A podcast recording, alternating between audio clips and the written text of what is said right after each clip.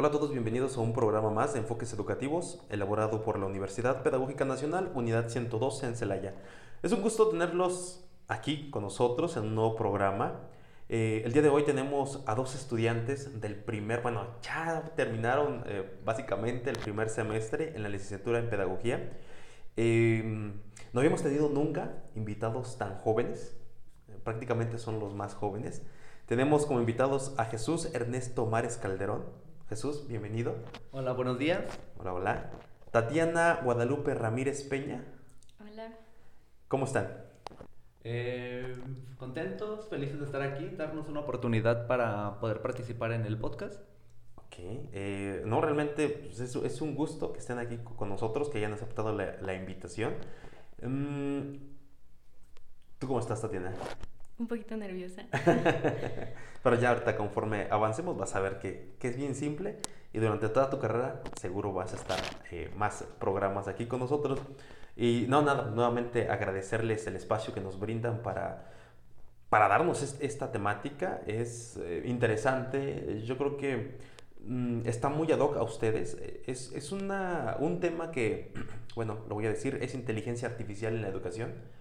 Es un tema a lo mejor un poco polémico, se ha dicho mucho, se ha dicho poco, eh, sobre todo con esta nueva tendencia de la inteligencia artificial donde de pronto se ha vuelto, creo yo, ya un instrumento eh, pues esencial, quieras o no, eh, y que se te ha bombardeado por todas la, las redes sociales, donde de pronto está ahí, está la tentación de usarlo, cómo usarlo es bueno. Todo esto nos van a platicar y quiénes mejores que ustedes, ¿no? Estas generaciones que que van iniciando en la educación, digo, están terminando el primer semestre en pedagogía.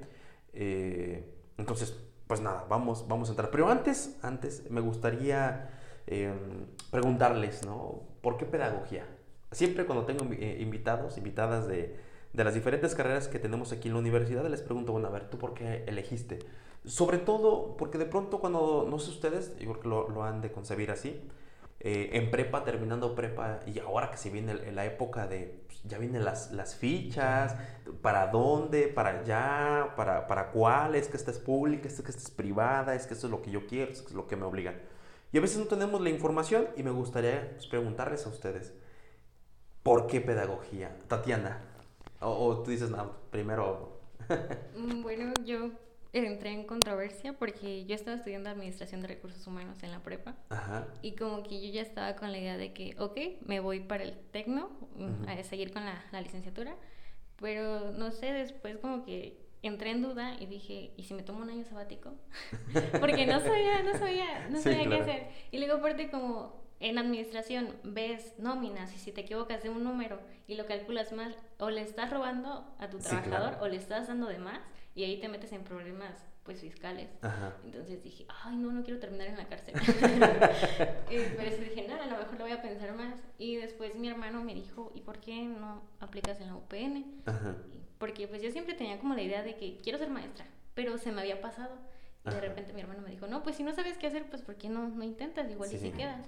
Y dije, ok, entonces pues apliqué el examen y quedé. Y dije, ok, si quedé fue por algo y pues aquí estoy. ¿Qué pues, dijiste? Si he hecho a perder este, humanos, solo son, ah, solo, sí. solo son humanos. no son números, no terminaría en la cárcel. Ok, entonces más o menos ya tenías desde de temprana edad eh, pues esta como inclinación hacia la docencia, ¿no? Estar y, y, te recomiendan nuestra universidad, ¿no? La Universidad Pedagógica. Y aparte como también está la carrera de psicología, a mí siempre también me ha llamado mucho la atención esta parte de, del bienestar de la persona uh -huh. para que pues pueda estar pues bien con sus demás deberes. Entonces yo estaba como de psicología, pedagogía, psicología, pedagogía. Y pues dije, no, pues ya, pedagogía, porque en serio no, no sabía qué hacer, sí. no sabía qué hacer. Aventé una moneda del aire y que... pues me cayó y dije, bueno, pues ya, okay. aquí estoy. Y pues ahorita que estoy en la carrera definitivamente tiene ciertas partes de, de recursos humanos. ¿Por qué? Porque utilizamos el análisis, de, el análisis FODA de alguna manera, fortalezas, uh -huh. oportunidades, debilidades y amenazas. Claro. Tenemos que identificar esa parte en los estudiantes, qué le impide que se desarrolle pues como debe, qué le impide su aprendizaje, detectar qué fortalezas tiene para ver qué uh -huh. tipo de aprendizaje tiene, ya sea visual, kinestésico o auditivo. Sí. Y pues se me hizo muy interesante como que de alguna manera se relaciona con la administración, que era lo que más me gustaba, el personal, el ver cómo se siente y partir de ahí. Y se relaciona con psicología porque también vemos psicología y vemos uh -huh. lo importante que es pues identificar en tus alumnos si tienen algún problema y ayudarlos para que no afecten su desempeño escolar. Y que va muy, mucho, ¿no? Digo, un maestro, un docente siempre tiene que estar en la parte del contexto y conocer a sus estudiantes para poder, a partir de ello, diseñar estrategias pedagógicas que le garanticen el aprendizaje y tú las mejores estrategias para, igual, garantizar eh, la enseñanza, que sea realmente efectiva. Entonces, ¿Y te has sentido bien ahorita en tus primeros seis meses? Sí, sí, sí. Definitivamente me, me ha gustado mucho y espero que así siga. Perfecto. ¿Y tú, Ernesto? Pues de hecho para haber entrado a UPN hay una historia muy, un poco larga, pero que ahora que la cuento me llena de risa, pero en su momento no me causó nada de gracia. Yo creo que habrá muchos, ¿no? Que van a estar en, algún dilema. A ver, vamos a escuchar tu, tu historia. Eh, para dedicarme a la docencia, yo siempre he tenido un historial de maestros que me han apoyado, me han orientado y siempre han traspasado la barrera de más que un docente, han sido una persona sumamente humana que me han dado conocimientos, experiencias y me han impulsado a tomar más de una decisión importante que día de hoy me da una recompensa. Y en cierto punto me sentía en deuda y yo quería ser ese docente que eh, siempre tuve durante toda mi vida estudiantil, desde kinder, primaria, secundaria y el bachillerato. Siempre tenía un maestro que era significativo en esa etapa y más que eso traspasaba. Y para entrar a UPN yo debería ser un alumno de tercer semestre, pero ahí, viene la historia de por qué no, no, no estoy en la carrera en ese semestre. o sea, expedieron las fichas y dije, voy a sacarla, voy a sacarla. Procrastinación, procrastinación. y dije, ah, deja, voy a sacar mi ficha. No, que ya no hay espacio. Dije, no, y aplico a lo que es psicología educativa. Ajá. Y pasé por examen de conocimiento, pero honestamente habían situaciones personales de salud, salud mental, contextos familiares, que inconscientemente hizo que me autosaboteara para no quedar en lo que fue psicología educativa. Y me tomé el año sabático.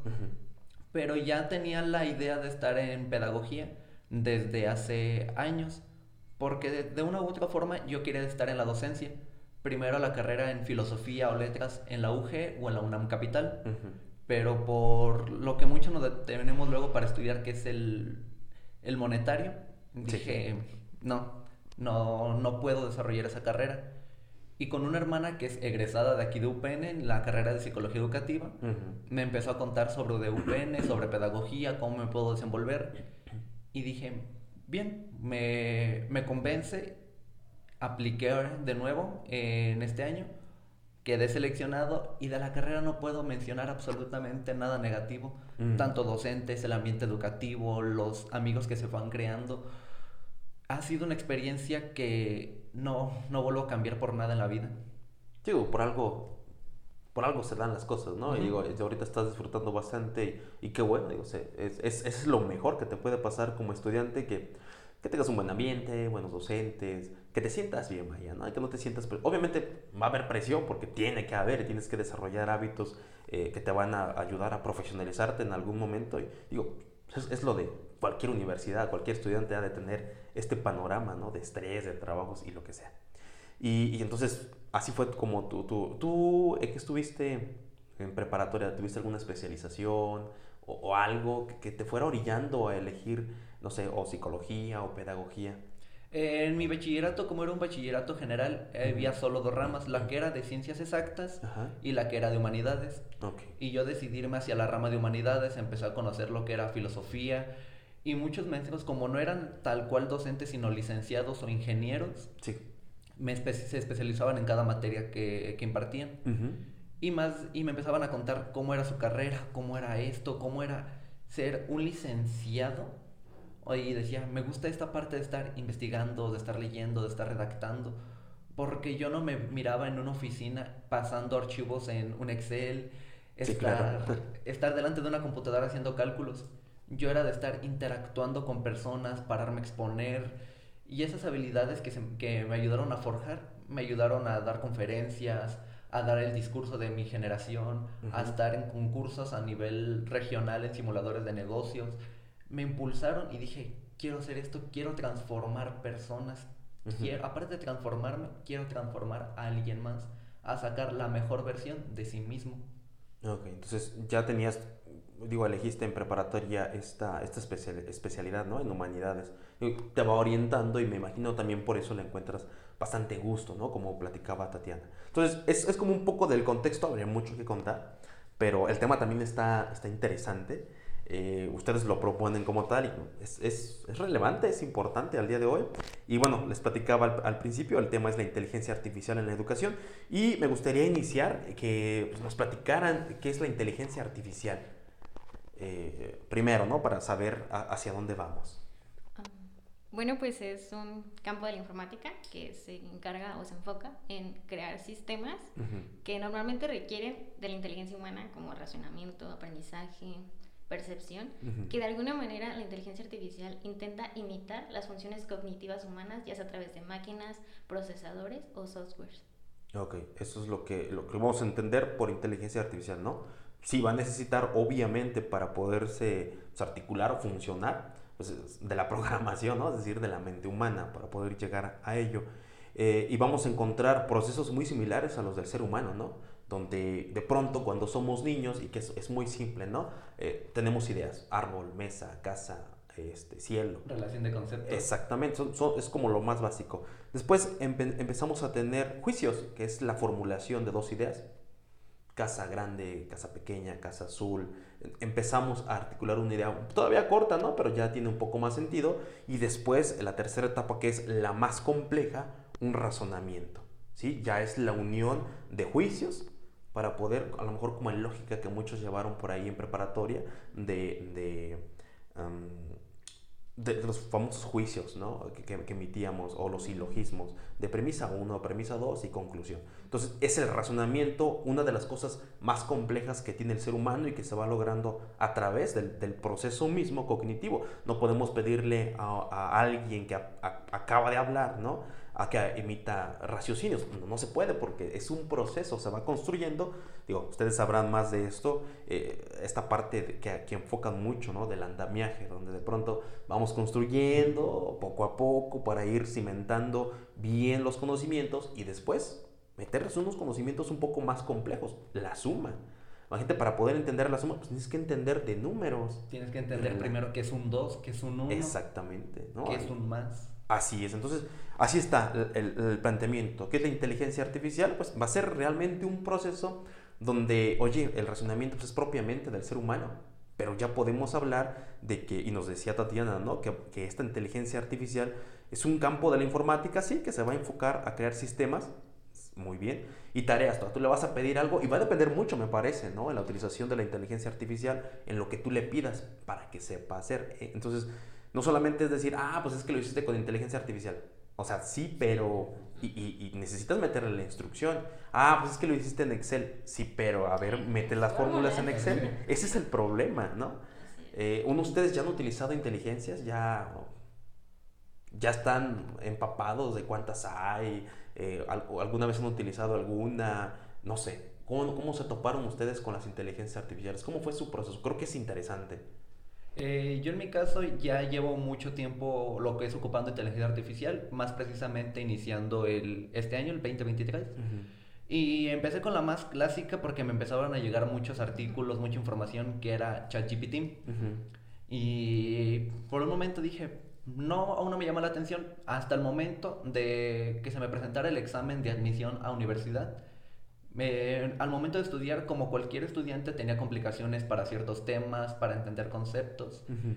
Y empecé a tomarle la palabra de, ¿y si ocupo la inteligencia artificial para estudiar? Uh -huh. eh, empezamos con uno de los beneficios de la inteligencia artificial, que es la personalización de conocimientos. Sí. Si yo tengo alguna dificultad, le doy lo que se le conoce como prompt, lo que es Ajá. la idea. De, intenta desarrollarme esto, esto y esto en base a este conocimiento y me empezaba a dar ello. Uh -huh. Y lo tomaba y los conceptos que antes se me complicaban se me iban haciendo más digeribles, más digeribles y empezaba a tener un aprendizaje significativo y a un paso más veloz, sí. que es lo que busca la inteligencia artificial en la educación, que sea un proceso más ágil y que de igual forma se digiera de una manera fácil. Sí, que va a depender en, dentro del prompt que tú lo comentabas, que es la indicación eh, a lo mejor le dices, oye, actúa como un docente o como un estudiante de pedagogía. Ah, entonces tienes como ya englobado hacia dónde. Digo, a final de cuentas, sí le das la explicación, el prompt que, le, llaman, ¿no? Entre más, más, este, más extenso, realmente puede abarcar más. ¿Por qué? Porque sabe exactamente lo que quiera. Lo que quiere y cómo quiere. Y no solo ha sido eso, porque como ha sido ChatGPT, como ha sido otra inteligencia artificial que ha ayudado a, a, quitar lo que se le conoce comúnmente como paja, lo que es contenido que no te aporta en lecturas con uno que se llama de igual forma chat PDF, que es una inteligencia artificial que uno le introduce o el URL del documento, del documento o el mismo PDF y la inteligencia artificial lo que hace es analizar todo el PDF y te pone al lado una bandeja de chat. Y conforme a lo que tú requieras, un ejemplo, ¿qué lectura se me puede venir? La historia de la pedagogía, le puedo preguntar de la página 5 a la página 7 ¿Qué conceptos clave puede rescatarme sin perder idea original? Y empieza a rescatar y sintetizar de lo que tú estás pidiendo de esas páginas. Aparte, una que también me ha ayudado ha sido Umata, que es cuando falla una, Umata lo que tiene es que es más precisa en las, en las preguntas, en la información y tiene la capacidad de meter un PDF más grande y hacer un límite de preguntas aún mayor. Sí, claro. Porque lo que tiene la inteligencia artificial ahorita es que tiene muchas limitaciones en la capacidad de descargar archivos o poder generar una respuesta como un humano, porque por lo general te la da muy mecanizada. Sí. Y eso es algo que si lo ponen en la educación, uno ya como docente actualmente tiene que tener la habilidad de descubrir qué respuesta se ve mecanizada y qué respuesta es totalmente hecha por un alumno, que ahí va con una desventaja de la inteligencia artificial, que la tendencia al plagio va en aumento. Exacto. Y, que también existen eh, pues estos eh, campos informáticos también o, inteligencias artificiales que te generan una respuesta, otros donde te, dice cuánto porcentaje tiene de, generado de una, de una inteligencia artificial pero también tienes otras eh, inteligencias que te dicen, voy a humanizar el texto para que no parezca que sea de una inteligencia artificial. Entonces, te fijas, generas, revisas y vuelves a producir. A regenerar. Y, a regenerar. Entonces, de pronto, a, a, uno como docente, ustedes como futuros docentes, que esto se va a volver más, más simple, se va a volver más útil se va a volver complicado. ¿Cómo le vas a hacer como docente, como maestro, para identificar todo ese tipo de, trabajos? Digo, a final de cuentas existen procesos. Imaginemos una tesis, ¿no? Una tesis de, estoy haciendo una tesis, le pido a la inteligencia artificial que me la haga, eh, pero llega un momento donde tienes que defender esa tesis. O, le preguntas en un eh, ensayo a un estudiante, oye, ¿y tú qué opinas? ¿O qué fue lo que te gustó? ¿La relevancia? Y eso es donde puedes encontrar, pero, creo yo, no lo sé, eh, la parte donde vas conociendo, que es un punto que comentamos al principio. Necesitas, decía Tatiana, conocer eh, eh, el contexto del estudiante. Es más, necesitas conocer casi casi al estudiante para saber si lo pudo haber generado o no. ¿Por qué? Porque estás conociendo su proceso. Le pides en un trabajo a, escribirlo a mano, ¿qué tanta capacidad tiene? Y es cuando entiendes si sí es el nivel que tiene o no. Ahí está, ¿no? Digo, sí, sí va a ser real, va a ser eh, el impacto tremendo. Y me gustaría preguntarles, ya sentado lo que hemos dicho, ¿de qué manera podría influir la inteligencia artificial en la educación? Ya dijimos que es una inteligencia, estamos hablando ahorita sobre, o el temas en cuestiones de educación, y la pregunta es, bueno, ¿de qué manera podría influir la inteligencia artificial en la educación? Pues puede influir de las dos maneras, positivo y negativo, y depende mucho del uso que tú le des. ¿Por qué? Porque si tú utilizas la inteligencia artificial como un apoyo, como un tengo dudas, voy a investigar en ChatGPT que me diga que me resuelva estas dudas, pero está esta parte negativa de que si yo al poner la pregunta, la, la, idea, la duda que tengo, me la responde, en lugar de cuestionar lo que me está diciendo, de reflexionarlo, simplemente lo escribo y ya esa es mi respuesta definitiva. Esa es la parte negativa en la que si yo dejo de utilizar la inteligencia artificial más que como un apoyo, un facilitador, un amplificador, un potenciador, simplemente lo utilizo como un reemplazo de pensamiento, como si mm, pierdo esta parte del sentido crítico, de ya no cuestiono nada de lo que me dice la inteligencia artificial, simplemente me quedo con esa idea y esa es la idea correcta. Y dejamos, el hecho de, de estar utilizando como muchas estas inteligencias artificiales hace que perdamos este sentido crítico que tenemos, este razonamiento que el ser humano tiene y que está perdiendo porque aplica la ley del mínimo esfuerzo. Mientras menos haga, mejor para mí. Y esto es como que lo que estamos haciendo mucho como con las inteligencias artificiales, en lugar de verlas como un apoyo, estamos eh, casi casi reemplazando al ser humano con la inteligencia artificial para hacer lo menos posible y dejarle todo a una inteligencia artificial. ¿Qué es lo que ha pasado? Digo, yo creo que nos hace falta ser, como ya lo comentaba esta tienda, ser críticos. Digo, por ejemplo, cuando con René Descartes, ¿no? Y de pronto, eh, eh, ay, no recuerdo la obra, estaba, se me fue el nombre. ¿Cómo puede ser? Donde comentaba esta famosa frase del cogito ergo sum, ¿no? Donde plantea que eh, tenemos que cuestionar las cosas, tenemos que cuestionar, y viene esta pregunta, ¿no? que incluso fue en, una de las clases, oye, ¿cómo le haces para saber si realmente existes? Y, parecía chiste, ¿no? Porque les decía, oye, eh, puede ser un sueño. Y ustedes, nada, ¿cómo va a ser un sueño? O sea, no, les digo, oye, ¿quién no se ha orinado en la cama en un sueño? ¿O quién no ha despertado llorando eh, porque tuvo una pesadilla? Entonces, oye, y si de verdad estuviéramos en un sueño, ¿cómo le hacemos para saber que no es un sueño? Poníamos ejemplo de diferentes este, películas, por ejemplo, El Origen, y ahí fuimos dando ¿no? un repertorio de películas que hablaban. Y, y te llegas a cuestionarte, y les decía, ¿no? 1600, cuando René Descartes empieza a plantear, pues hay que dudar de las cosas. Y uno de los problemas del ser humano es que no cuestionas lo que se te está dando. Oye, se da por sentado de que, de que el planeta es, es, este, es plano. O de pronto estamos asentados con que el planeta es redondo. Eh, o de pronto de, las leyes de Newton, ¿no? Que de pronto, oye, todo lo que sube tiene que caer. Oye, sí, pero ¿y es aplicable? ¿Es una ley universal? Ah, pues resulta que a lo mejor en el espacio no hay gravedad y dónde es arriba y dónde es abajo y dónde cae, dónde sube. Entonces son, son cosas que realmente el ser humano empieza a no cuestionar y damos por asentado muchas cosas no tenemos esta parte crítica y no la creemos, no la creemos, no la creemos. No sé, ustedes han visto la película de Wally, ¿no? Donde de pronto eh, van viajando en una nave porque destruyeron el planeta, que es una de las cosas que estamos haciendo en la actualidad, ¿no? Y destruyen el planeta, viajan en una nave y, todos están gordos, o sea, están obesos, tienen sobrepeso y no pueden ni caminar. Todo se los facilita una máquina y que, y que están en esa condición porque una de, de las partes eh, es que la ciencia tiene que facilitar la tecnología, tiene que facilitar eh, la vida, tiene que ser la más cómoda, más placentera. Por eso las televisiones tienen control, porque estás acostado, y los, los decía, ¿no? Tienes que levantarte con la escoba no le apuntas. Hay que levantarte cuando estás bien calientito en cama y con el control. No. Entonces son cuestiones. El home office, el internet te facilita, una red 5G te facilita que hagas una operación desde diferente, en un país diferente al que se va a realizar la operación y lo haces a través de de, máquinas. Y esto es por la velocidad del Internet. Entonces, es cierto, hay esta desventaja donde no tenemos la capacidad, o estamos perdiendo esa capacidad para mm, ver críticamente si es cierto o no es cierto. Puede ser que sea cierto, pero oye, ¿y lo cuestionas o no lo cuestionas? Entonces, es un punto interesante que nos plantea Tatiana, el, la parte negativa.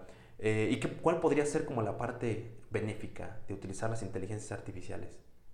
¿Qué se te ocurre?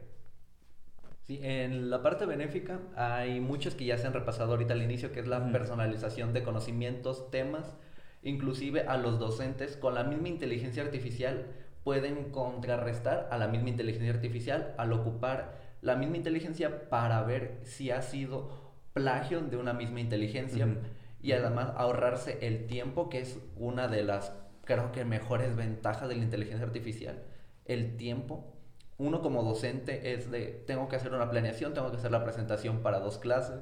Y con la inteligencia artificial uno puede meter un prompt de, haz una presentación con estos temas, lo genera, uno lo estudia, ya simplemente edita el material que no vea conveniente para la clase, que no voy a acorde a ello, lo edita poco y ahí se pudo ahorrar una, dos, inclusive tres horas de planeación y creación de una presentación. También lo que ha ayudado a es que el conocimiento se vuelva inclusive más universal y más accesible, que es lo que busca la inteligencia artificial en la educación, que inclusive la UNESCO es lo que tiene pensado que esta inteligencia artificial sea accesible y que nos facilite el conocimiento a todo tipo de alumnos que estén interesados en aprender. Sí, realmente, bueno, ahora, ahora que lo comentas, imagínate a un maestro, que es una de las realidades que hay, que tengas unos 35, 40 alumnos en un aula, ¿cómo le haces para revisar? Sobre todo, vamos a suponer que son 30, ¿no? Que es como el promedio que tenemos aquí en UPN de, de alumnos 35. Y dejas 35 ensayos. ¿Cómo le vas a hacer? ¿Te los vas a chutar todos de, de no sé, de 15 páginas, 10? Imagínate el, el desgaste. Ok, uno. Dos, ya lo habías comentado, eh, de pronto, ah, no sé, tengo asesoría, tengo clases virtuales y me preguntan los famosos chatbots, ¿no? Eh, o ya son, son, hoy puedes programar, eh, no sé, mandas un, mensaje de WhatsApp o, de, o al Messenger o a donde sea, y de pronto la misma inteligencia artificial con un artículo que tú tienes sobre tu negocio, contestas, imagínate sobre una duda, sobre una lectura, lo va a contestar automáticamente es, es libre, es, más bien es ser esfuerzo. Bueno, a lo mejor nada más te lo llevas al programarlo y que sepas utilizarlo, desde luego. El hecho de, de, hacer planeaciones te da un esqueleto y la adecuas a lo que tú conoces o lo que comentabas. Hay este, inteligencias artificiales que le das nada más el título y te generan presentaciones. Obviamente necesitas conocer el tema, porque no nada más es de, ahí está la presentación, copia, pues no. O sea, no. Pero un docente que ya conoce el contenido y está y es más atractivo porque te lo diseñó una inteligencia artificial, pues es interesante, ¿no? pero... pero también hasta se le puede dar la orden de a un cierto rango de edad de alumnos de 18 a 20 años y va a ser imágenes, contenido, palabras que para la inteligencia artificial con todo el conocimiento que tiene lo puede adaptar para el para las edades a las que se piensa estar dirigido el tema. Sí, sí, claro, desde luego. Entonces, son consideraciones que que, en el prom, o sea, pero debes de conocerlo nada más. Dices, ah, pues diseñame una clase para, para primero de pedagogía sin sociedad. O sea, sí, pero ¿cuántos alumnos? ¿Cuál es el contexto? ¿Cuál es la edad? Este, ¿Cuál es el objetivo? ¿Hay una estrategia, una eh, actividad dinámica que tenga una intención pedagógica? Todo eso lo tienes que conocer para podérselo decir que lo haga, si no, no lo va a considerar. Entonces, necesitas conocer sobre lo que haces para sistematizarlo, ¿no? es, va a ser eh, pues también un, desafío. Mm, no sé, si nos pudiera mencionar algunas herramientas de inteligencia artificial, tal vez pues para mejorar las prácticas educativas, algunas que ustedes conozcan, que tengan por ahí a la mano. Son varias ya. Hoy realmente hablar nada más de chat GPT o chat... Eh, eh, chat PDF. Ajá. pues ya creo que es como de pronto un iceberg donde las más normales son nada más la punta del iceberg, ¿no? y la característica es que hay un fondo tremendísimo bajo el agua y que vamos a conocer a lo mejor nada más las que están y que son gratuitas, pero imagínate las de paga o la versión de paga, es tremendo, ¿no? ¿Algunas que tengas, eh, Tatiana, que por ahí conozcas? Ah, bueno, está Grammarly, que es una inteligencia artificial que se encarga de corregir la gramática. Creo que también este aspecto nos vaya mucho a todos la gramática, a pesar de que el tiempo avance, como que seguimos teniendo esta tendencia de que todos tienen muchas faltas de ortografía y siento que esta parte de que la inteligencia artificial pues te ayude en, ese sentido está bien, pero también como que vuelvo a recalcar lo mismo, seguimos como que dejándole todo a la inteligencia artificial. Y en lugar de nosotros como cuestionarnos más, como de, no sé, voy a ponerme, no sé, a, a investigar más, a los acentos y ese tipo de cosas, las comas, los puntos. O tu esencia, ¿no? Como, cuando escribes. Ajá. Eh, eh, estamos perdiendo precisamente esa esencia de esta autonomía de nosotros escribir, cuestionar lo que, lo que pensamos y le estamos dejando toda la inteligencia artificial. Y bueno, también otra, otra inteligencia artificial que está, está Ketaf. Este es para generar preguntas y resúmenes de un texto. O sea, te facilita mucho también esta parte. Y también está Kenum, que es una inteligencia artificial en la cual es un tutor personalizado de, de matemáticas. Es algo que muchas muchos se les dificulta un poco las matemáticas y es una inteligencia artificial que pues te ayuda mucho a comprenderlas de, de mejor manera. Sí, claro. Pues yo he utilizado, porque no soy un experto en, en, en Excel, y de pronto he utilizado ChatGPT para, para que me diga, oye, este, ¿cómo le hago para hacer esta ¿Qué fórmula? ¿Qué fórmula? Y te la da y nada más cópiala y pégala. A ver, y ya funciona. Y dices, órale. Entonces, realmente, digo, si es, es, es una facilidad, eh, agilizas tu trabajo, desde luego. Yo sé que no, o sea, debería de aprender, bueno, obviamente son cosas que la de suma, la calificación de estos en Excel y, y divídelo y multiplíquelo y cuál es, ¿no? Esas cosas y que te va a facilitar desde luego. Y también algo de ChatGPT que pues, los que nos estén escuchando si quieren hacer una presentación en PowerPoint que es inclusive algo que se descubrió y que es maravilloso, se le puede pedir a ChatGPT lo que es lenguaje script. el prompt puede ser el siguiente. Hazme la presentación sobre la importancia de la pedagogía en lenguaje script. Y lo que hace ChatGPT es darte todo el código en JavaScript y uno puede ir a PowerPoint, puede ir a insertar o funciones, no me acuerdo si es en avanzado. Está insertar, inserta uno completamente el código script, le da en, en iniciar y en automático empieza a crear toda la presentación de importancia de la pedagogía con todos los temas que uno le estuvo pidiendo, solo corrige, puede guardar y puede presentar. Y quedó. Y quedó. Y también otra inteligencia que está en pañales, pero ha sido muy efectiva, es una de Google, que es Google Bart. Mm.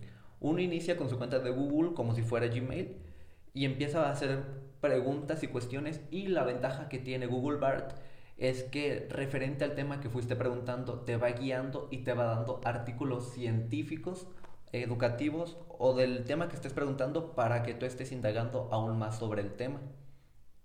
Y es lo que he visto que cada corporación, cada empresa intenta tener su propia inteligencia artificial hacia sus consumidores más frecuentes, ya sea ChatGPT con, con la empresa OpenAI, ya sea Google con Google Bart, ya sea incluso este eh, Android, ah. que es la inteligencia de Bing, ah no, es la de Microsoft, Bing, si mal no tengo entendido. Que cada uno intenta tener su propio chatbot o inteligencia artificial para inclusive atraer más consumidores y que la empresa sea más fuerte. Porque ya saben que una inteligencia artificial fuerte, que razone, inclusive puede ser un poco de miedo, que ya tenga un poco de humanidad, puede atraer a más personas a pasarse a su lado de su compañía.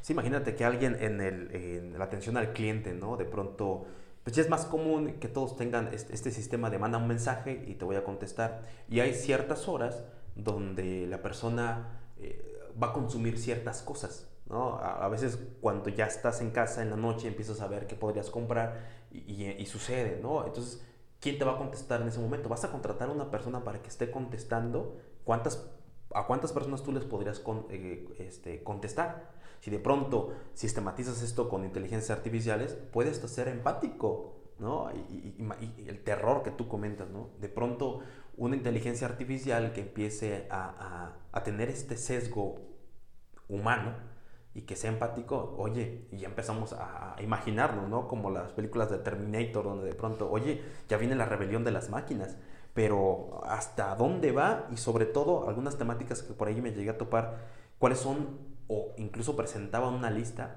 de los, trabajos, las carreras que estaban en peligro por, por cuestiones de, de, de la inteligencia artificial. ¿El docente podría ser respaldado por una inteligencia artificial? Imagina. Sí, pero eh, es, puede ser un sí y puede ser un no. Porque esto lo podemos llevar a un grado más biológico, que el ser humano es un ser sociable. No se puede reemplazar una actividad de conocimiento de uno por uno con uno, con una inteligencia artificial que sí puede darnos los temas más simplificados, más, más digeribles, más entendibles, pero no es lo mismo que tener a una persona de carne y hueso estar debatiendo hacia un tema porque inclusive con eso el humano puede aprender más con el debate, con la plática, y en vez de solo tener la información lista solo para copiar y pegar, que no, el docente, lo que busca la inteligencia artificial, ahorita bueno, lo que se busca con la inteligencia artificial es llevar al alumno a un grado superior, que su conocimiento se expanda, pero lo que no han aprendido en el sistema educativo actual es cómo implementar una inteligencia artificial en la educación. Se han quejado de es que solo se copia, solo se hace plagio, pero si un docente mejor se plantea a enseñar creatividad, a, ok, ocupa la inteligencia artificial, pero explótala, usa tu creatividad para mostrarme algo totalmente nuevo, hazla tu compañera y sé que la vas a ocupar, la estás ocupando. No voy a hacer un enojo por un plagio, sino te voy a dar las herramientas, el conocimiento para que lo explotes, para que te lleves a un grado más.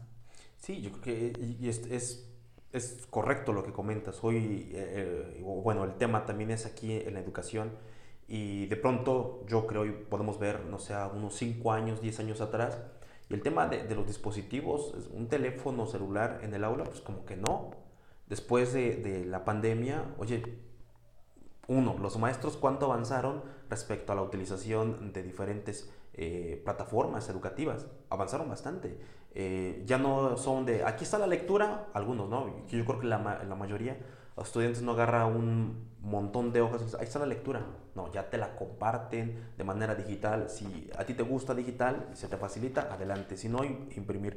Pero, ¿es un beneficio? Sí, o sea, sí es un beneficio. Es, es más pronto, no estás eh, gastando en la tinta, no estás gastando en las hojas. Nomás te gastan los ojos, ¿no? A lo mejor. Pero ya, ya, ya ha mejorado y está evolucionando. ¿Qué va a pasar cuando ya tienes el teléfono en el aula? Ya incluso yo, por ejemplo, eh, dentro de mis sesiones es, pues utiliza el teléfono para la siguiente actividad. Y los reúno en equipos y estás con el teléfono, o estás con el iPad, estás con lo que tengas para poderlo trabajar, porque ya es una herramienta, sinceramente. Y que tú digas, ¿hay algún estudiante que no traiga teléfono? O sea, no, ya todos. Es, un accesorio, eh, más que un accesorio, yo creo, el teléfono, eh, ya hoy en los estudiantes. Entonces, a lo mejor va a faltar el tema de de la conectividad en todas las aulas, no lo hay todavía, es lento, hay que gastar tus datos, pero estamos progresando. Entonces, la inteligencia artificial también está entrando. ¿Y de qué forma estamos siendo capacitados las nuevas generaciones de docentes para poder trabajar con ellas y saber guiar al estudiante para utilizarlo? O sea, es, pues es, digo, uno de los eh, trabajos que tienen a lo mejor por desarrollar. Y sí, ha surgido, no sé, yo el primer contacto que escucho sobre las inteligencias artificiales tiene como un año, ¿no? Y ha pasado ya un, un año, ¿cuánto han avanzado? Bastante. No se conocía, ¿cuántas podemos desconocer? Muchísimas. Muchísimas. Digo, es, es la punta del iceberg. Entonces, ya nos comentaba, ¿no? Algunas eh, de las ventajas de la inteligencia artificial, algunas de las ventajas, no sé si quieran eh, con más de estas que tengan o algún otro comentario. Um, bueno, yo quería comentar algo de lo que había mencionado de, de ChatGPT. Eh, ¿Cómo pueden implementarlo los docentes? Eh, es que me pareció un video muy interesante. Y era que es un video del 2020, pero yo no tenía la aplicación. La, la, acabo de descargar. porque dije, muchos hablan de ella, quiero saber qué pasa. vi el video, eh, la persona que está explicando dice que la manera en que lo pueden implementar es que hubo una noticia en la que se decía que ChatGPT tenía ciertos sesgos de género. Es decir, que tenía como ciertas creencias machistas. Y como que dije, ¿a poco sí? Ajá, Entonces, interesante. le, como es un chat, le puedes preguntar lo, lo, que tú quieras y te lo responde rápidamente. Eh, la persona decía que le preguntaras, no sé, cuéntame la historia de una persona exitosa. Y pues a ella automáticamente la historia que le generaba era la historia de un hombre. Y yo lo puse igual, pero esta vez me pareció una mujer. Entonces dije, ay, a lo mejor ya, ya se está quitando esto. Pero después me puse a pensar en qué otras como partes o tendencias machistas hay. Y dije, la mujer la ven como algo vulnerable, como algo sumisa. Y le pregunté a la aplicación, cuéntame la historia de una persona vulnerable y automáticamente me generó la historia de una mujer vulnerable. Entonces dije, uy, ok, probablemente sí. Y sí, probablemente le seguimos preguntando ciertas como cosas que tienen tendencias machistas, vulnerabilidad, sumis, que, son sumisas, como no sé, tristeza, todas estas tendencias de cómo es la mujer, o tal vez también si le hago preguntas de que tal vez me tenga que mencionar un hombre, no sé, que un una persona fuerte, tal vez si le decimos, cuéntame la historia de una persona fuerte, me va a contar la historia de un hombre. Entonces, es como esta parte interesante de fomentar a los estudiantes el sentido crítico, que le comiencen a hacer preguntas y que a través de esas preguntas logren identificar si tienen rasgos machistas, rasgos feministas o inclusive rasgos homofóbicos. O, temas de religión, ¿no? también pueden ser interesantes. Yo no lo había pensado así, digo, ahorita le voy a, le voy a preguntar. Lo, que sí me quedé pensando es que tal vez eh, pues, está recolectando datos no sé, por ejemplo, en Facebook, en Instagram, en TikTok, si de, pronto empiezas a, buscar lugares, viajes, pues automáticamente eh, te, va a llenar eh, tus redes sociales, ¿no? De pronto con las famosas cookies, ¿no? Que entras a un navegador y buscas un viaje o, un hospedaje en tal lugar y de pronto o mágicamente dices, me están espiando, me sale algo. En Facebook, Instagram, TikTok te van a aparecer este tipo de comerciales a lo mejor almacena ciertos datos sabe identificar, ¿no? Que, que tú hablas como si fueras o una mujer o, o, un hombre, o como te identificas, y a lo mejor empieza a hacer el discurso. Digo, me quedé pensando en eso, no lo había averiguado, suena interesante, entonces podría ser un punto. Esto es algo crítico, algo que tenemos que considerar también. ¿Quién programa? Detrás de todo, ¿quién está programando, pues, a final de cuentas, a estas, eh, pues, inteligencias, eh, eh, pues, sí, ¿no? estas aplicaciones en este tipo de campo de la informática. ¿Quién lo está programando? ¿Cuáles son sus intenciones? ¿Hay una comisión de ética que está regulando eso? Por ejemplo, en, Instagram debe de haberlo, en Facebook debe de haberlo, digo, porque en Facebook haces un, o pones una palabra y te pueden cancelar, ¿no? Tu, tu Facebook. Entonces hay ciertos parámetros que estás revisando y que debiste haberte reunido con un equipo para poder eh, entenderlo. En un hospital debería de haber un comité ético. Oye, ¿a, a, quién le doy prioridad? ¿Al niño, al joven, al anciano? Porque pues, a uno solamente lo puedo atender. ¿Cómo le hago? Estas cuestiones que deben de estar de fondo y deberíamos de cuestionarnos nosotros. O, cosas de, oye, ¿por qué algunas inteligencias artificiales no te cuestan? ¿Por qué Facebook no te cuesta? ¿Por qué Instagram no te cuesta? ¿Por qué TikTok no te cuesta? Y por ahí algunas veces eh, llegué a escuchar, pues porque tú eres el producto a vender. Lo por eso no te cuesta. Las empresas es tu información para vender. Claro. Sí, pues ellos van a ganar de, de, de quién, eh, yo que vendo llantas, eh, búscame entre este rango de edad. O cuando te haces una simple publicación o quieres vender algo en las redes sociales, ¿y a qué público va? Ah, y entonces tienen datos, ¿no? Igual puede pasar, y me quedé pensando en esto, Tatiana, de pues el chat GPT va a tener, o cualquier otra información, este, inteligencia artificial, va a recolectar información tuya. Tal vez están experimentando contigo para generar mejores respuestas. Pues de hecho nosotros estamos alimentando a toda la inteligencia artificial con base a más preguntas y más información que nosotros querramos saber de ella, porque investiga, se esfuerza y si hay un tipo regulador o regulaciones sobre la inteligencia artificial, porque últimamente ha ido muy acelerado. Sí. Que inclusive hubo problemas en Estados Unidos con un tema de guionistas y escritores porque querían ser reemplazados o sus sueldos querían caer a más del 50, 70%, no recuerdo bien la cantidad, por gracias a las inteligencias artificiales que los, los guionistas pueden decirle, créame este guion en base a esta trama, con estos personajes, con este mensaje, y empezaba a generar un guion, empezaba a generar una trama que inclusive a veces salía mejor que un equipo humano.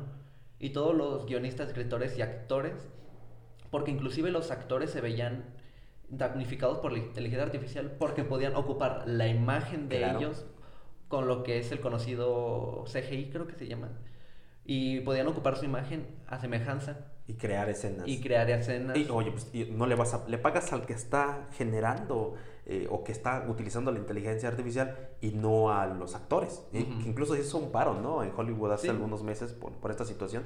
Y es cierto, o sea, pasa. Está, hoy en día hay uno de los, de los problemas que está, no sé si ustedes lo conozcan, donde de pronto basta con que tomen cierto, ah, o sea, te hacen una llamada, eh, toman como tu tono, tu timbre de voz, todo eso y, se puede y pueden generar y lo están utilizando para extorsionar. Entonces dices, oye, ¿desventaja? Sí hay que tener cuidado. Entonces, de pronto eh, te empiezas a ser vulnerable. Los mismos dispositivos ahí tienen, ¿no? Que tienen que tener actualizaciones. ¿Por qué? Porque se vuelven vulnerables, vulnerables, vulnerables con tanto que está avanzando y tienes que estar actualizándote. Entonces, viene esta parte de la desventaja. Sí, hemos visto ya bastantes ventajas, pero también aguas. Y no solamente en el ámbito educativo, ¿no? el plagio, el, el, Exactamente. Entonces, no lo sé. Eh, a lo mejor para ir cerrando, ustedes están muy nerviosos ya hasta se va a terminar nuestro tiempo. Eh, cerrar con esto, ¿cuál sería el impacto de la inteligencia artificial en nuestros días? A lo mejor para los estudiantes, para los docentes, padres de familia que también están dentro de este ámbito de la educación. ¿Qué podría ser, eh, cuál podría ser más bien el impacto de la inteligencia artificial? Pues el impacto en los estudiantes es que prácticamente ya lo utilizan para todo. Creo que automáticamente nos dejan las tareas y automáticamente ya sabemos que vamos a utilizar algo de inteligencia artificial, algo de tecnología. Y es muy raro que no utilicemos la, la, tecnología para hacer alguna actividad. Y pues creo que hasta un cierto punto pues ya se ha vuelto algo indispensable en, en nuestra vida diaria. Para los estudiantes, para los docentes, inclusive también, como mencionaban, utilizan ciertas herramientas para calificar, trabajos, exámenes, ya se evitan como estas fatigas de estar sentados todo el día revisando eh, uno por uno, unas preguntas por preguntas. Y pues en los padres de familia que, que trabajan en empresas, pues ya ahorita las empresas están utilizando la inteligencia artificial al máximo con las máquinas. Y luego también entra esta parte de una desventaja de, de el, miedo que tienen muchos de ser reemplazados por una inteligencia artificial. Sí, claro. Creo que tenemos ese miedo en un futuro, tanto los docentes como en general las personas trabajadoras de la industria, porque no sabemos si en un futuro vamos a ser reemplazados por una inteligencia artificial, vamos a depender totalmente de ella y como bien lo mencionaba en la película de, de Wally, probablemente vamos a terminar así gordos sin hacer absolutamente nada y que la inteligencia artificial haga todo por nosotros y es ahí donde les pregunto cuál es el verdadero sentido de la vida. Alexander Neville decía que el verdadero sentido de la vida es encontrar la felicidad, lo cual significa encontrar el interés. Entonces es muy importante que no perdamos el interés en las cosas que hacemos, porque si perdemos el interés en lo que hacemos, estamos también de alguna manera perdiendo nuestra felicidad, perdiendo la pasión para hacer las cosas. Y pues si yo les puedo dejar un mensaje a las personas que van a escuchar esto, es que pues no se pierdan, está bien utilizar la inteligencia artificial, pero también crean en ustedes, en su sentido crítico, reflexionen todo, cuestionense todo y, y, pues sí, no dejen de creer en su opinión porque como que muchos dicen, ay no, es que yo no me sé expresar, mejor que una inteligencia artificial lo haga por mí. Pero no, fomenta tu, tu, sentido crítico. A veces decimos cosas que hasta nosotros nos sorprendemos de lo que decimos y decimos, ¿a poco lo dije? ¿A poco eso salió de mí? Sí, salió de ti cree en ti, en lo que tú puedes aportar. Estamos perdiendo mucha esta esencia de, también de la investigación. Lo importante de la investigación es, es, cuestionarse, es investigar en esta página, en otra, en otra, en otra, en otra, y al final llegar a tú a tus propias conclusiones. Y estamos perdiendo eso, estamos dejando toda una inteligencia artificial. Entonces yo si les puedo decir algo es que no se pierdan, no dejen de creer en ustedes mismos porque todos tenemos algo significativo que aportar. Así es, yo creo que sí, digo a final de cuentas, ¿quién viene a este mundo a ser infeliz? ¿no? Venimos a ser felices. El asunto es a través de qué camino, de qué medio lo vas a ir logrando y de pronto, me parece interesante la reflexión de de pronto el interés. ¿no? A veces llego a mi trabajo y estás programar y hacer esto y ya realmente no haces lo que te gusta. ¿Por qué? Porque pues, me gustaba escribir, pero ahora ya hay Alguien que escriba por mí. Exacto. Entonces de pronto ya no le, no le agarras el gusto a tu trabajo y resulta que trabajas ocho horas diarias. Imagínate, le vas quitando y duermes otras ocho, pues ya son 16. ¿Cuántas te quedan para vivir? Otras ocho. Realmente el 30% de tu vida, de tu vida, perdón, si lo estás disfrutando, no lo estás disfrutando. Eh, yo creo que sería importante también en la parte de lo que hacen de nuestro trabajo, pues ir, ir, con esta eh, situación. Eh, yo creo que sí hay mucha reflexión de fondo con, esta, esta, temática. Eh, hoy en día es cierto, la tecnología está muy presente, muy presente en todo, eh, que va a constituir, pues, a lo mejor ahorrarte tiempo, ahorrarte esfuerzo, pero a lo mejor regreso, ¿no? Como lo que decía Aristóteles, pues hay que encontrar el justo medio, ¿sí? No llegar al exceso para que se convierta en vicio y, y no dejarlo para que se convierta en un defecto, porque hoy en día también entras a una institución, una empresa cualquiera y de pronto no sabes utilizar las inteligencias, las herramientas digitales, pues hoy es que es fundamental, es cierto. Pero si de pronto también es mucho, ya es vicio. Entonces hay que encontrar el justo medio, como ya lo platicaba Aristóteles, más bien como lo decía Aristóteles, el, justo medio para poder lograrlo. Y eso, el justo medio nos va a llevar pues, a la virtud. ¿Algo con lo que quieran eh, cerrar? Mm, no, cómo se sienten ya después de haber participado. Yo creo que es, es, un diálogo es, eh, y es interesante ¿no? tener este, este tipo de plática eh, donde ustedes se han, se han, informado y nos llevan a cuestionarnos, porque una de, las puestas en escenas, pues hay que, hay que criticar, hay que tener sentido crítico de lo que está diciendo y esto nos lleva a la reflexión. Entonces, pues no sé, Tatiana, ¿tú quieres decir algo para ir cerrando el programa? También no, pues yo creo que, que, sería todo. Pues sí les dejo de tarea eso, que, que, se cuestionen más lo que, lo que investigan, se cuestionen todo. Y, y, pues sí, no pierdan ese sentido, esta curiosidad que tenemos de pequeños, de preguntarle a tu mamá absolutamente todo y que tu mamá te pegue porque se desespera. Pero sí, o sea, cuestionense todo, no pierdan esta esencia de, de preguntar lo que tengan duda. Ahorita estamos como, seguimos como que teniendo este tabú de no preguntamos las cosas porque nos da vergüenza preguntarlas. Sí.